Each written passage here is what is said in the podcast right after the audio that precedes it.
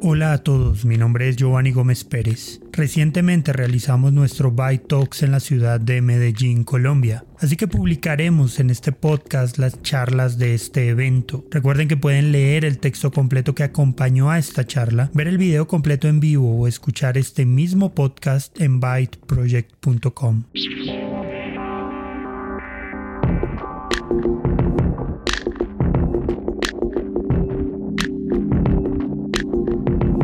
¿Cómo discernir y conocer la voluntad de Dios acerca de un llamado misionero? Esa pregunta se la hacen muchos creyentes en la actualidad que sienten fervor por llevar el mensaje del Evangelio a otras culturas. Julieta Cano es misionera, creyó en la obra de Cristo a los 16 años y desde entonces el Señor la ha inquietado por las misiones. Estudió historia en la Universidad de Antioquia y es narradora de cuentos. Actualmente está estudiando en el Instituto Misionero Nuevos Horizontes, bajo la cobertura de la iglesia El Redil, donde el Señor la está preparando junto con su esposo Milton y su hijita Juana para ir a una comunidad indígena del sur de Colombia con el propósito de compartir el Evangelio en el idioma y contextualizado en la cultura de la etnia a la que el Señor los ha llamado a ir. En su charla, Julieta nos confronta a través de su testimonio sobre lo que significa seguir el llamado del Señor a las misiones transculturales. También nos comparte la importancia de sumergirse en la cultura para poder llevar de una mejor forma el mensaje del Evangelio. A continuación la charla de Julieta titulada Una misión imposible con quien la hace posible.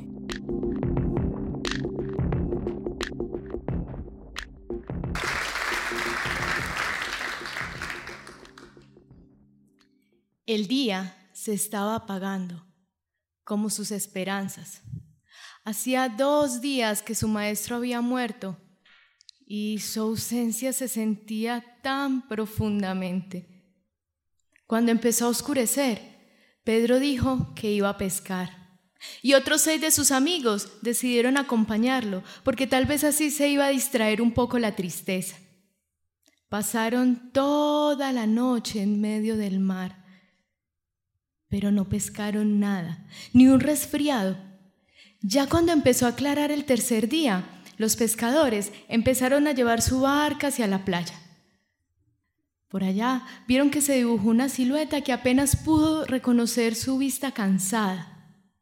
Hijitos, ¿tienen algo de comer? No.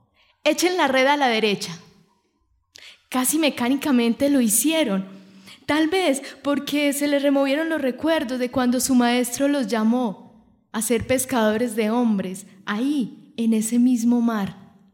Tal vez porque se sintieron envueltos en la ternura de aquella voz. Su nostalgia fue sacudida por la cantidad de peces que empezaron a llenar su red y solamente pudieron gritar, es el Señor, dijo el discípulo amado. Pedro inmediatamente se puso su ropa y se lanzó al mar. Cuando llegó, ahí estaba. Su esperanza ya no estaba muerta, había resucitado. Y esas manos con las heridas de su muerte, pero también de su victoria, habían preparado un escenario para sentarse a charlar con él. Habían unas brasas, unos panes y obviamente pescado para un buen desayuno y una buena conversación. Allí, sus corazones fueron consolados y sus ánimos reconfortados. Allí ellos recordaron que habían sido llamados, habían sido llamados a algo mucho mejor que esto. Habían sido llamados a una misión imposible, pero estaban con quien la haría posible. Al igual que estos pescadores, hace, no voy a decir cuántos años para que no me calculen la edad, hace muchos años también estaba pescando en el mar de Tiberias, así, sin ninguna esperanza, de hecho sin ningún pescadito que hubiera pescado en mis fuerzas. Sabía que tenía algunos gustos, me gustaba mucho hablar, me gustaba mucho enseñar, me gustaba mucho contar historias, investigar, pero no sabía exactamente qué hacer con todo eso. Estaba terminando el colegio en esa edad crítica, donde no sabía qué hacer, y justo en ese momento desde la playa, el Señor del que me había hablado mi mamá desde que tenía seis años me estaba haciendo un llamado. El Señor permitió que lo conociera en un contexto misionero, en Jucum. Cuando yo llegué allá yo no tenía ni idea, yo llegué allá porque quería aprender teatro. Cuando llegué, que no, que vamos a evangelizar, que yo no sé qué, que y yo qué, no, es que somos misioneros. Y yo, ¿qué? Mi mamá me dio la información a medias. Pero estaba, estaba, bueno, digamos, ya estoy aquí, hay que disfrutar. Entonces, eh, tuvimos unos tiempos devocionales donde pude ya de verdad acercarme a esa orilla y, bueno, sentarme a los pies del maestro y de verdad conocer al maestro. Luego el Señor, a través de todo este proceso, no solamente me inquietó por las misiones, sino que también me ayudó para mantener unas bases firmes con Él y fui a la universidad. Eh, mientras estuve en la universidad, tuve la oportunidad eh, de participar de, algunos eventos evangelísticos, de ir a algunos viajes misioneros, y en todos yo sabía que el Señor me estaba llamando, pero yo me hacía la loca. Y yo seguía, yo seguía estudiando. Y bueno, me empecé a encarretar mucho con la carrera, eh, finalizando conseguí un trabajo, pero de nuevo estaba el Señor llamándome en la playa, otra vez, en el mismo mar de Tiberias, diciéndome, deje de estar pescando nada. y recibí una llamada eh, del pastor Jairo que decía, Julietica, hay un viaje misionero al Amazonas para que vaya. Y yo le dije, bueno, pastor, yo voy, pero pues no tengo, no tengo plata. Si el Señor provee, yo voy. ¿Qué palabras? Porque el Señor sí proveyó. Entonces, vaya para el Amazonas. Allá fue, eh, era como un, es un viaje que organiza eh, el Instituto Nuevos Horizontes y la idea es que uno vaya por una semana y conozca de cerca cómo es el trabajo de un misionero entre una comunidad indígena, dentro del mismo país de uno que a veces no es tan visible. Cuando fuimos fue ver de primera mano a esos misioneros dependiendo del Señor, aprendiendo, enfrentando esos desafíos de presentar el Evangelio en una cultura que no es la propia, de aprender un, idioma que ni se parece un poquitico al propio. Llevaban muchos años estudiando idioma, pero también llevaban muchos años de construir relaciones con la gente entre la que estaban fue empezar a ver esos desafíos de que había una iglesia en la comunidad, pero que la gente no entendía el Evangelio y que el mismo hermano que estaba en la iglesia el domingo podía el martes ir a consultar otras fuentes para ser sano de alguna enfermedad. Entonces fue empezar a ver tanta necesidad evidenciada allá y sentir que el Señor me estaba diciendo, como decimos aquí en Medellín, hágale pues, ya está todo aquí listo, este es su llamado. Fue como estar pescando, llegar a la orilla, tener todo el escenario listo, pero devolverme a contar los peces.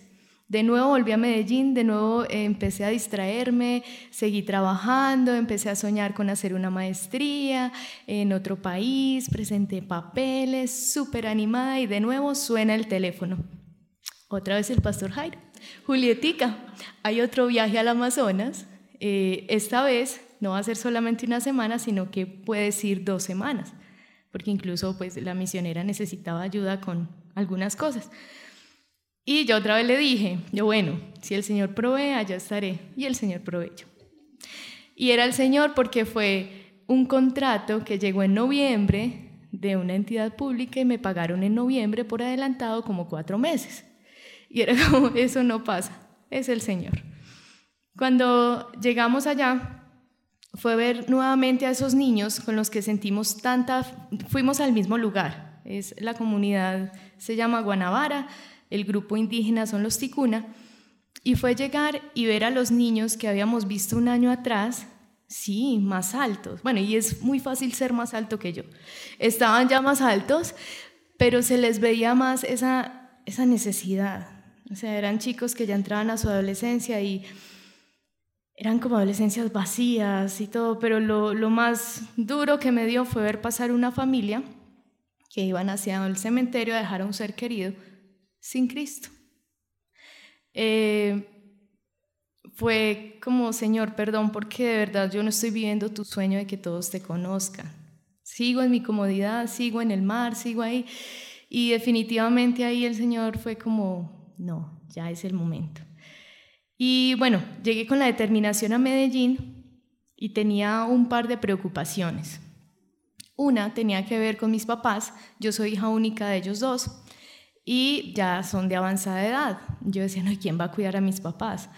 Pero el Señor, tengo una media hermana y justo ese año llegó a cuidar a mi papá y mi mamá con toda la tranquilidad del caso me dijo, no, yo me siento como Ana entregando a Samuel en el templo, vaya.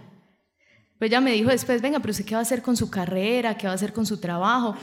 Le dije, mami, yo voy a, a esperar y yo sé que el Señor los va a usar.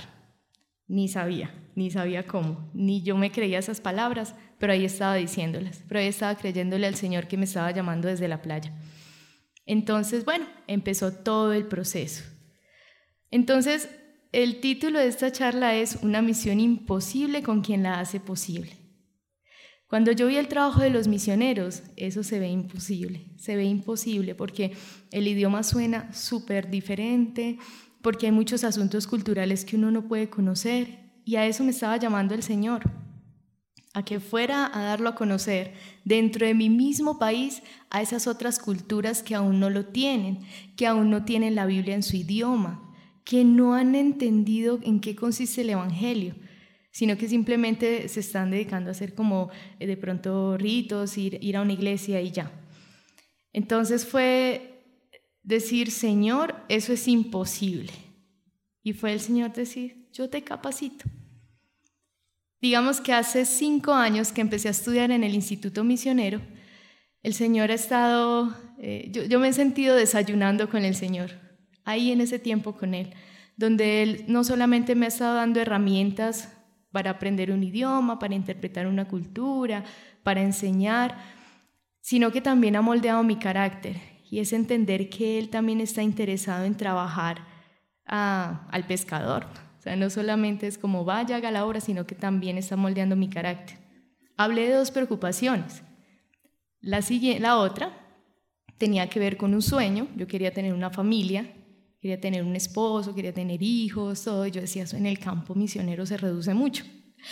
Porque, entre otras cosas, no es fácil, eh, viéndolo humanamente, uno decir, ¿y de qué vamos a vivir? ¿Y cómo así que de fe? Y ay, no, eso tan horrible. Si para uno, pues yo me tomo, como una, me tomo una guapanela y ya, pero uno con hijos, imagínese. Pero en medio de todo este tiempo, el Señor también proveyó un esposo.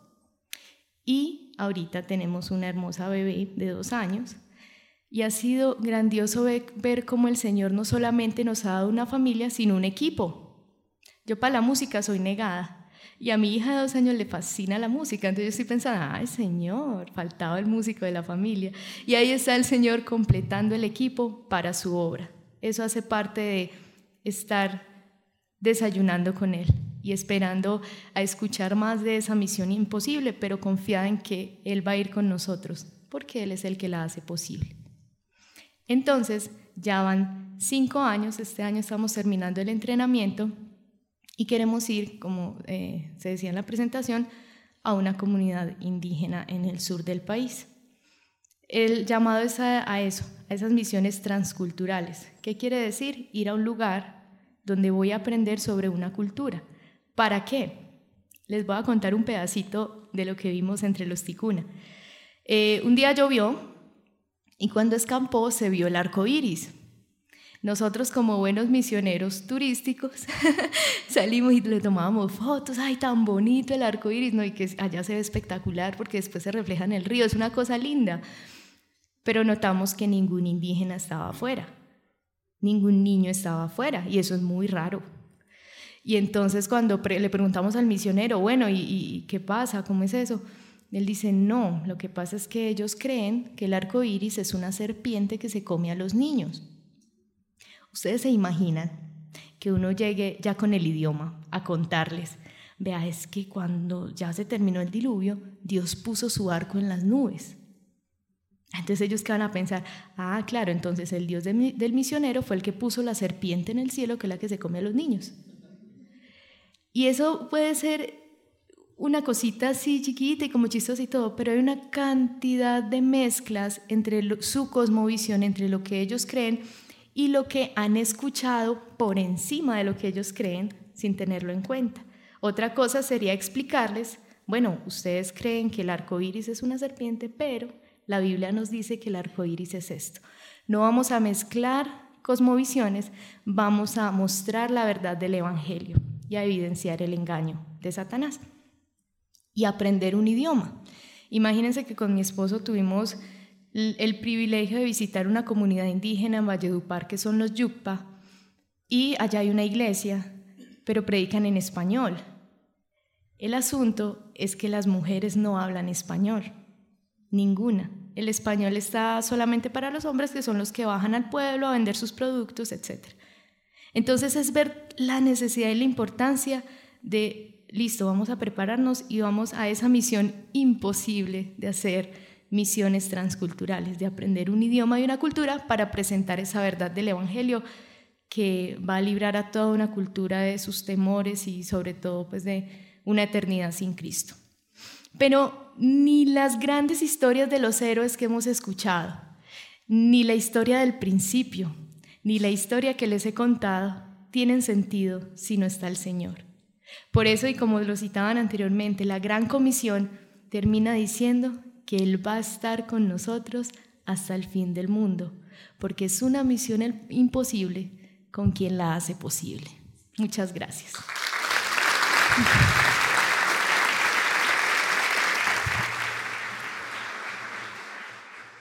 Para más charlas como esta, visita byteproject.com. Soy Giovanni Gómez Pérez y te espero en el próximo episodio.